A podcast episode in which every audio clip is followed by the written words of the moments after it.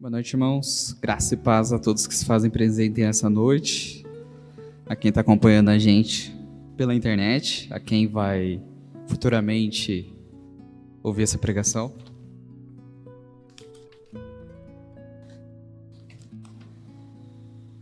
Que o Senhor fale aos nossos corações essa noite, como já tá, está falando, como já falou durante o louvor, mas que Ele continue falando aos nossos corações. Eu gostaria de ler no livro de 1 Reis, capítulo 19, versículo 10 ao 13.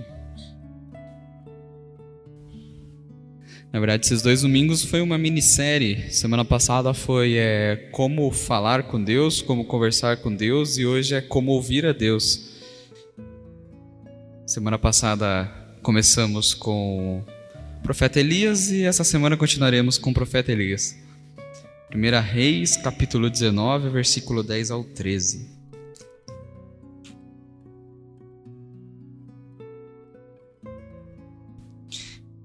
Ele respondeu: Tenho sido zeloso pelo Senhor, Deus dos exércitos, porque os filhos de Israel deixaram a tua aliança, derribaram os teus altares e mataram os teus profetas à espada, e eu fiquei só e procuram me tirar a vida. Disse-lhe Deus: Sai e ponte nesse monte perante o Senhor. Eis que passava o Senhor em um grande e forte vento, fendia os montes e despedaçava as penhas diante do Senhor. Porém, o Senhor não estava no vento. Depois do vento, um terremoto. Mas o Senhor também não estava no terremoto. Depois do terremoto, um fogo. Mas o Senhor não estava no fogo. E depois do fogo, um ciclo tranquilo e suave. Ouvindo Elias, envolveu o rosto no seu manto e saindo, pôs-se à entrada da caverna. Eis que lhe veio uma voz e lhe disse: Que fazes aqui, Elias?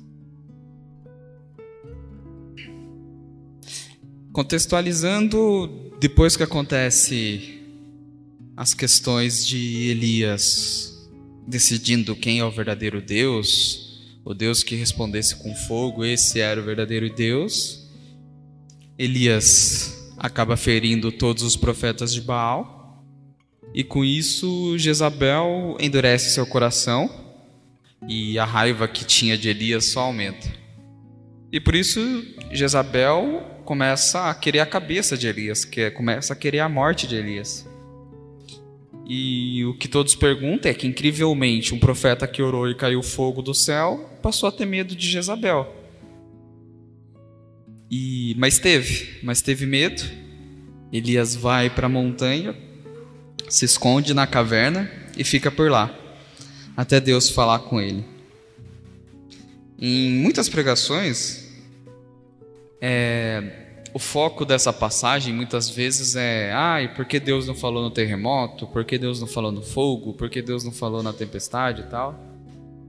Mas, na verdade, o foco que eu gostaria de trazer essa noite é quando que nós permitimos ouvir a voz de Deus.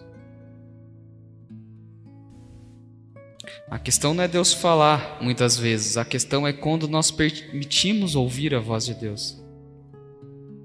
Questão é quando nós prestamos atenção para ouvir a voz de Deus.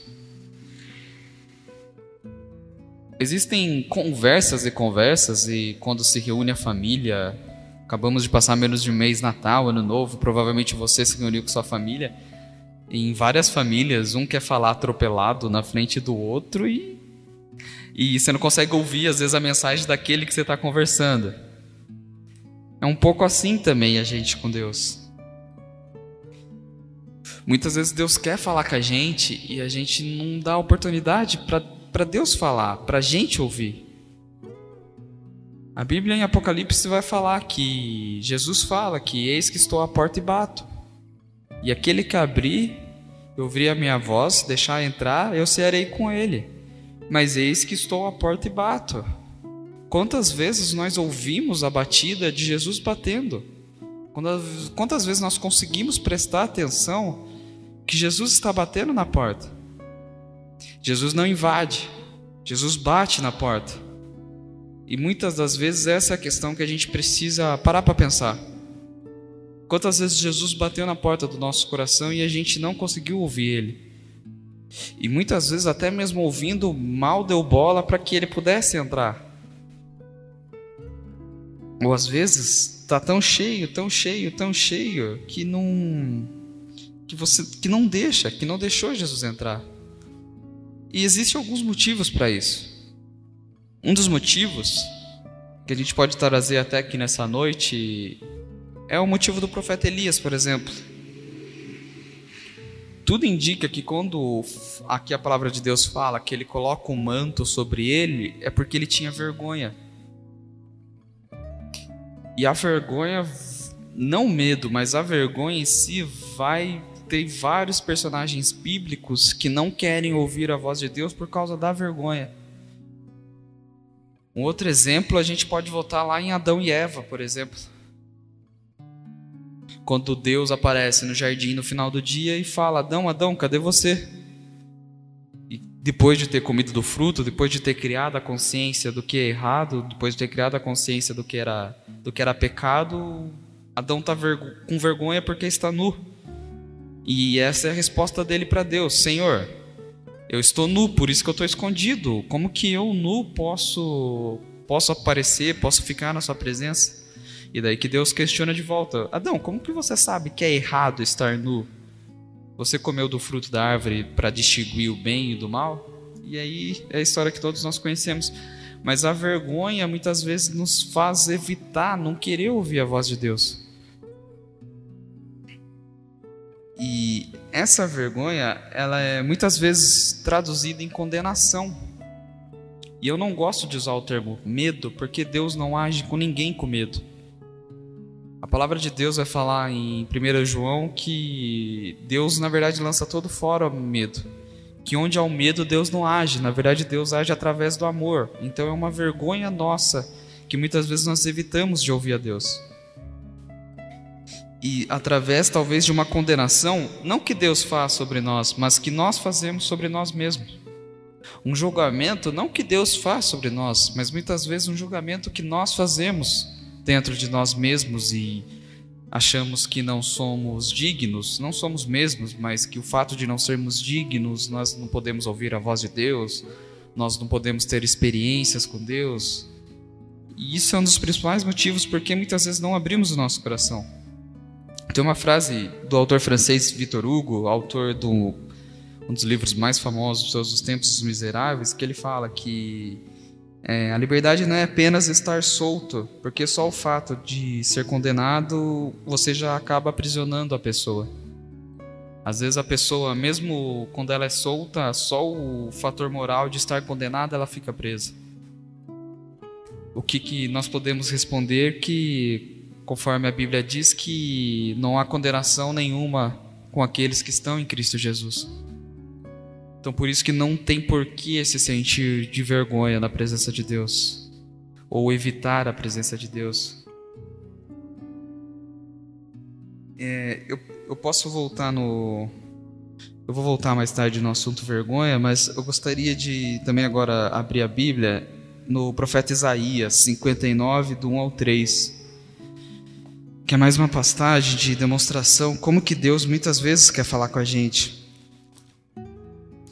Isaías capítulo 59, versículo de 1 ao 3.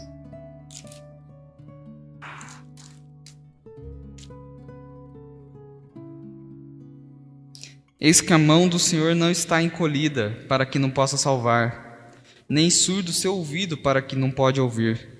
Mas as vossas iniquidades fazem separação entre vós e o vosso Deus, e os vossos pecados encobrem o seu rosto de vós para que vos não ouça. Porque as vossas mãos estão contaminadas de sangue e os vossos dedos de iniquidade. Os vossos lábios falam mentiras e a vossa língua profere maldade.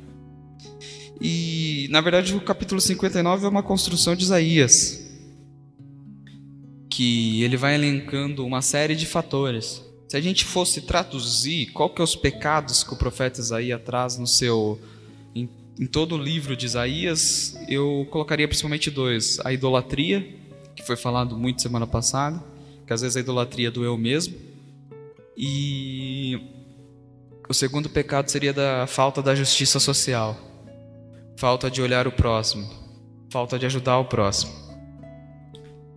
Mas aqui é mais uma demonstração de que como que Deus está com seu braço estendido, muitas vezes para abençoar a gente, e tem algo impedindo. E não é Deus que não quer abençoar a gente, mas muitas vezes é algo dentro de nós que está impedindo para ouvir a voz de Deus. Muitas vezes é nós mesmos que estamos impedidos. A gente pode lembrar também da, da passagem que Jesus fala, quando ele está lá no monte orando, ele olha de, de para baixo e fala: Israel, Israel, como eu quis juntar vocês, assim como a galinha junta os pintinhos. Como que eu quis proteger vocês, assim como a galinha protege os seus pintinhos. Como eu quis ter cuidado com vocês. Como eu quis guardar vocês. Mas como já foi dito nessa noite, mais uma vez, Deus não é invasivo. Deus não, não age, digamos, ele pode agir além de nós, apesar de nós, é claro, mas Deus respeita nós. Então, Deus não vai falar com você se você não dá a oportunidade de ouvir Ele. Deus não vai chegar a gritar para você se você não dá a oportunidade de ouvir Ele. Deus pode até mesmo insistir em falar com você, mas isso não quer dizer que Ele vai te desrespeitar. Assim como Balaão com a mula, por exemplo, quando Deus usou uma mula para falar com Balaão. Deus pode usar de maneiras estranhas, de maneiras exóticas, de maneira seja lá qual for para falar com você. Ele pode insistir, mas ele não vai obrigar que você ouça a voz dele. Mas ele quer falar com você, que seria o mais importante. Ele quer sempre falar com nós. Ele quer sempre estar conosco. E muitas vezes nesses momentos, se tem algo impedindo, não adianta muitas vezes nem a gente clamar, como o próprio profeta Isaías fala. Gostaria de ler Isaías 58, 1 ao 9, capítulo anterior. Clama em plenos pulmões, não te detenhas, ergue a voz como trombeta e anuncia ao meu povo a transgressão à casa de Jacó seus pecados. Mesmo nesse estado, ainda procuram dia a dia e tem prazer em saber os meus caminhos, como povo que pratica a justiça e não deixa o direito de seu Deus. Perguntam-me pelos direitos da justiça, tem prazer em chegar a Deus, dizendo: Por que jejuamos nós e tu não atentas para isso? Por que afligimos a nossa alma e tu não os leva em conta? Eis que no dia que vocês jejuam, vocês cuidam dos próprios interesses de vocês e exige que faça todo o vosso trabalho Eis que jejuais para contendas e rixas, para ferirdes com punho iníquo. Jejuando assim como hoje, não se fará ouvir a voz no alto. Seria esse jejum que escolhi? O jejum que eu escolhi é que um, um dia que vocês afligem a sua alma, incline a sua cabeça como junco e estenda debaixo de si um pano de saco e cinza.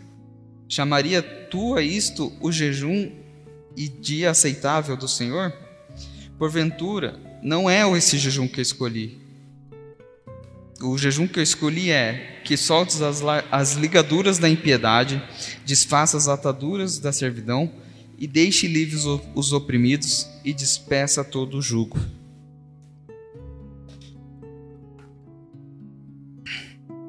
Eu lembro que posso citar um exemplo aqui de um e com todo o respeito que eu tenho a várias tradições evangélicas, mas Jonathan Edwards, por exemplo, que é um dos caras mais conhecidos na história da teologia reformada, ele vai fazer um livro que ele fala povo pecaminoso na ira de um Deus furioso. Eu particularmente considero aquele livro uma das maiores heresias, porque a Bíblia fala que o que a fúria de Deus dura por um instante, a ira de Deus dura por um instante, sua misericórdia dura para sempre. Só que, ironicamente, esse mesmo Jonathan Edwards, que vai falar sobre o Deus furioso, ele tinha escravos. ele tinha e tinha muitos escravos. E praticamente é isso que Isaías está falando. É, não adianta você exclamar, não adianta você gritar se com o próximo você você detona ele, você quebra ele. Se lá na sua empresa você quer passar a perna em certa pessoa, se lá no seu trabalho você quer empurrar alguém que você quer prejudicar, se na sua casa muitas vezes você não consegue ter uma boa convivência nem com a sua mulher, com a sua esposa, com seus filhos, você não consegue nem ouvir os seus filhos, ainda mais você vai ouvir a voz de Deus como? E, às vezes por isso que as pessoas às vezes falam com Deus, mas não obtêm nenhuma resposta. Esse jugo que às vezes a gente coloca na vida das outras pessoas, esses problemas que a gente coloca na vida das outras pessoas, muitas vezes é isso que impede que Deus resolva os nossos problemas e que Deus fale com a gente.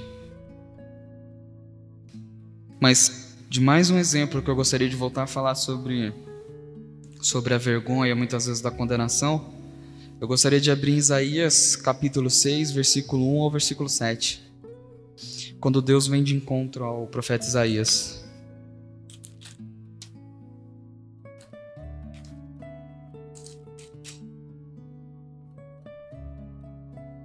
No ano da morte do rei Uzias, eu vi o Senhor assentado sobre um alto e sublime trono, e as abas das suas vestes enchiam o templo. Serafins estavam por cima dele, e cada um tinha seis asas, com, e com duas cobria o rosto, com duas cobria os seus pés, e com duas voava. E clamavam uns para os outros, dizendo: Santo, Santo, Santo é o Senhor dos exércitos. Toda a terra está cheia da sua glória. As bases do limiar se moveram a voz que clamava, e a casa encheu de fumaça.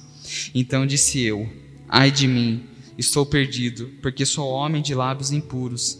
Habito no meio de um povo de lábios impuros, e os meus olhos viram o Rei, o Senhor dos Exércitos. Numa incrível demonstração de vergonha, aqui é quando o profeta Elias é chamado para o seu ministério é, lábios impuros pela Bíblia, até porque o povo hebraico não tinha noção de palavrão. Muita gente gosta de traduzir para palavrão e não. Lábios não tinha essa noção de certas palavras que a gente usa não eticamente bem-vinda. É, e tudo indica então que lábios impuros, na verdade, seja falar mal do próximo e mentir sobre o próximo um povo que mente sobre um próximo, mente que um povo que fica na roda dos escarnecedores, como vai falar Salmos 1. Tudo indica que seja isso, não significa necessariamente falar palavrão. É, as pessoas que falam isso acabam não tendo uma noção que no, que no hebraico, principalmente no hebraico antigo, não tinha essa noção de palavrão.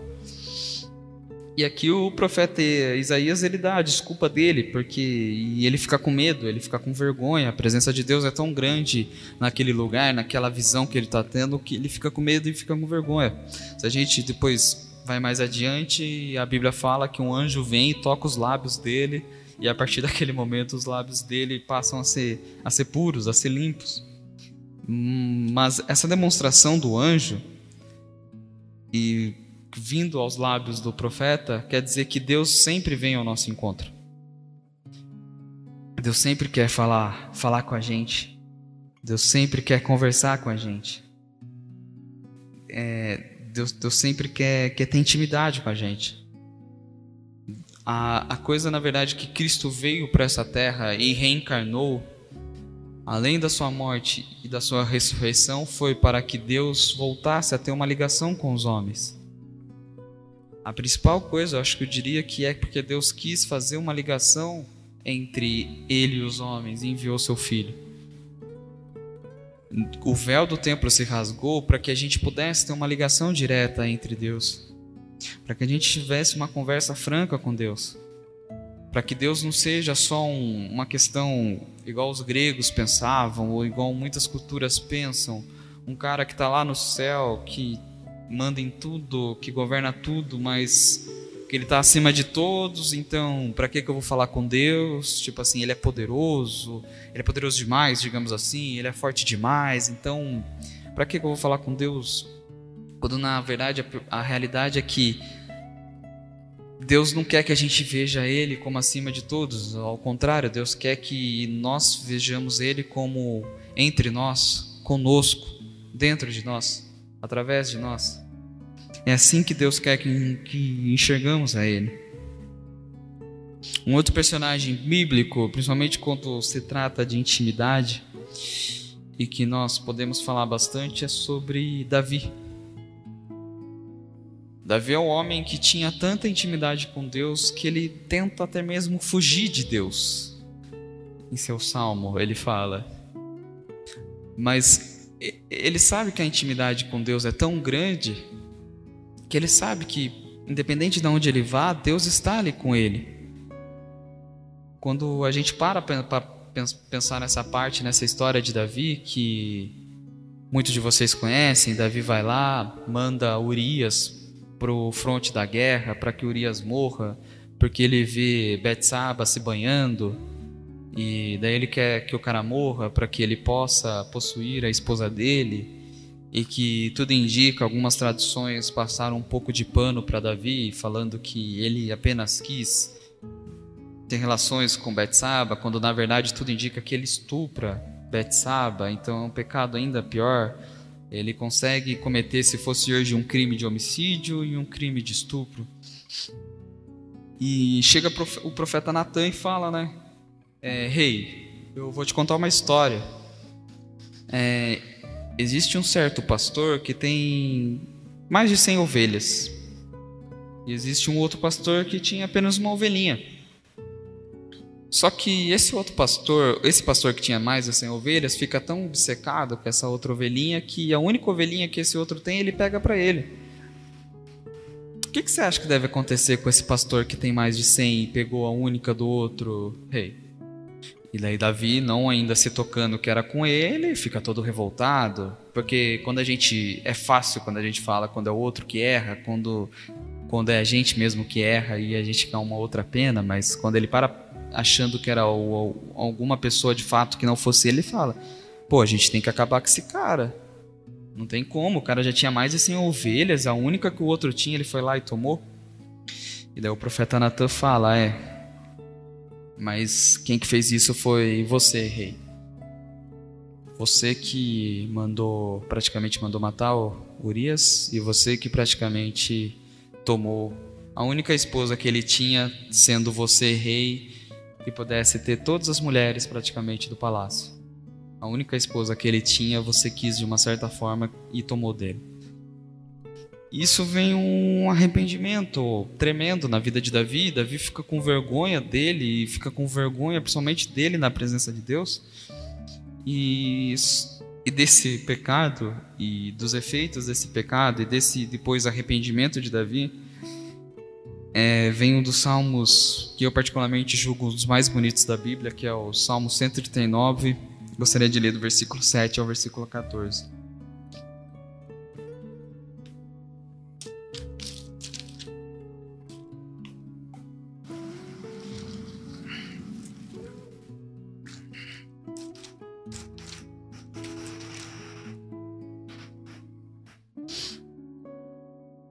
Versículo 7.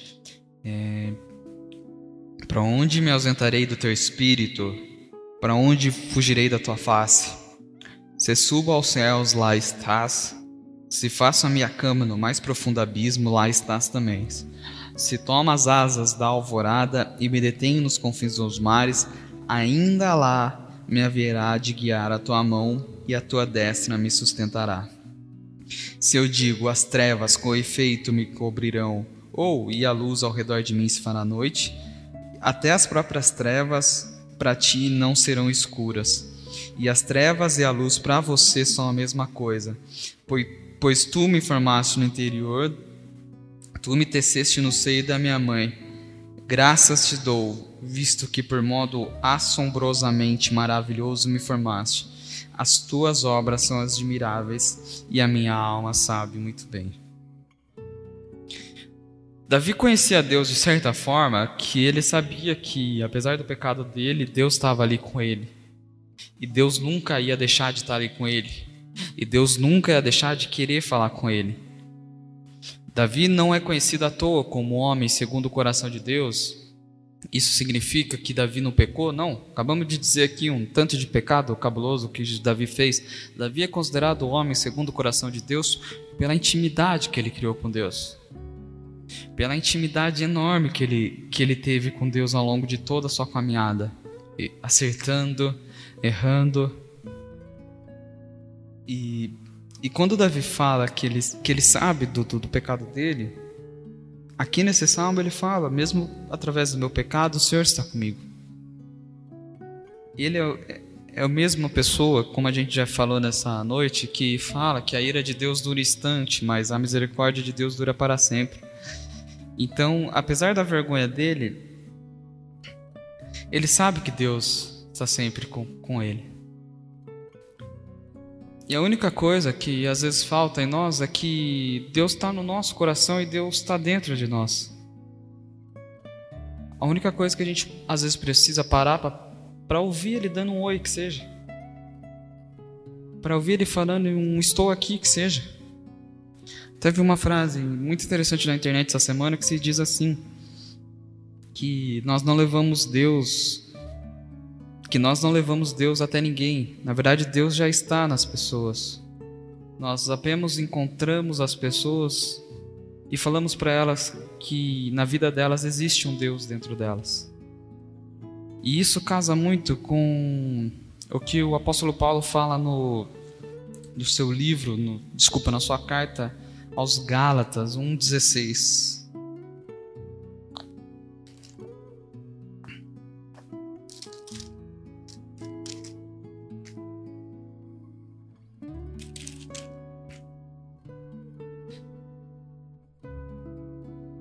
Na verdade é a partir do versículo 15, versículo 15 e 16. Quando, porém, ao que me separou antes de eu nascer e chamou pela sua graça, aprouve a Deus revelar seu filho em mim, para que eu pregasse entre os gentios sem detença, não consultei carne ou sangue.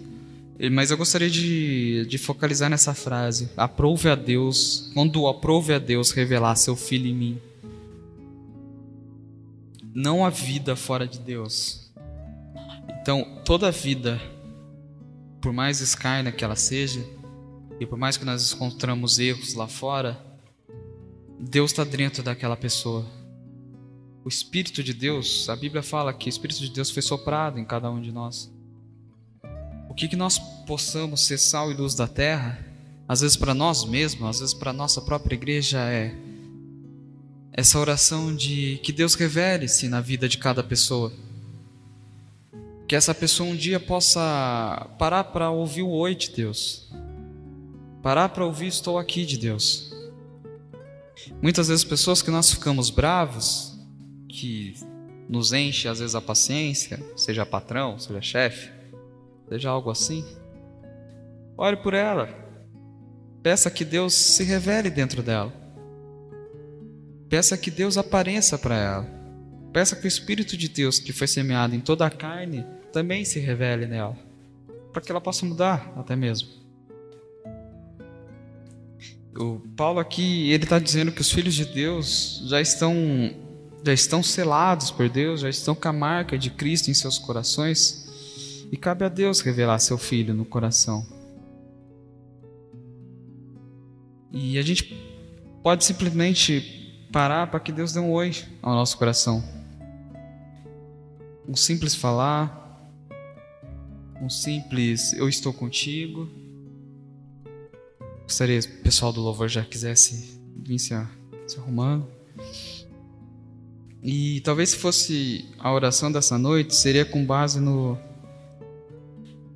no que está escrito na carta de Gálatas. Para que a gente possa ouvir a Deus é quando Deus revela seu filho dentro de nós. O melhor que um homem pode experimentar é andar com Deus. A gente que a gente possa orar essa semana inteira e sempre quando você lembrar, que Deus revele seu filho dentro de você, que você possa ouvir a voz de Deus. Agora, um, um pouco do que não estava programado, queria contar um rápido testemunho. Tava vindo para cá, eu tive um acidente de carro. Um caminhão entrou na minha frente. Para o pessoal que vem de São Paulo, e faz o caminho São Paulo-Botucatu é, é parecido com Itatinga-Botucatu. E bem naquela entradinha, eu entrei, o caminhão continuou indo reto, continuou indo reto. E o caminhão entra na minha frente do nada. Eu tenho que frear com tudo. O, eu tenho que frear com tudo. A sorte que essa semana eu troquei a roda. Então eu tava com roda nova para às vezes para aguentar o, a ré. Só que eu fui do outro lado da bom também que a, tava na Castelo no caso, então é, via única, né? Via única de um lado, via única do outro e graças a Deus que não tava nenhum carro atrás, eu atravessei praticamente a pista. Talvez foi um oi de Deus para mim.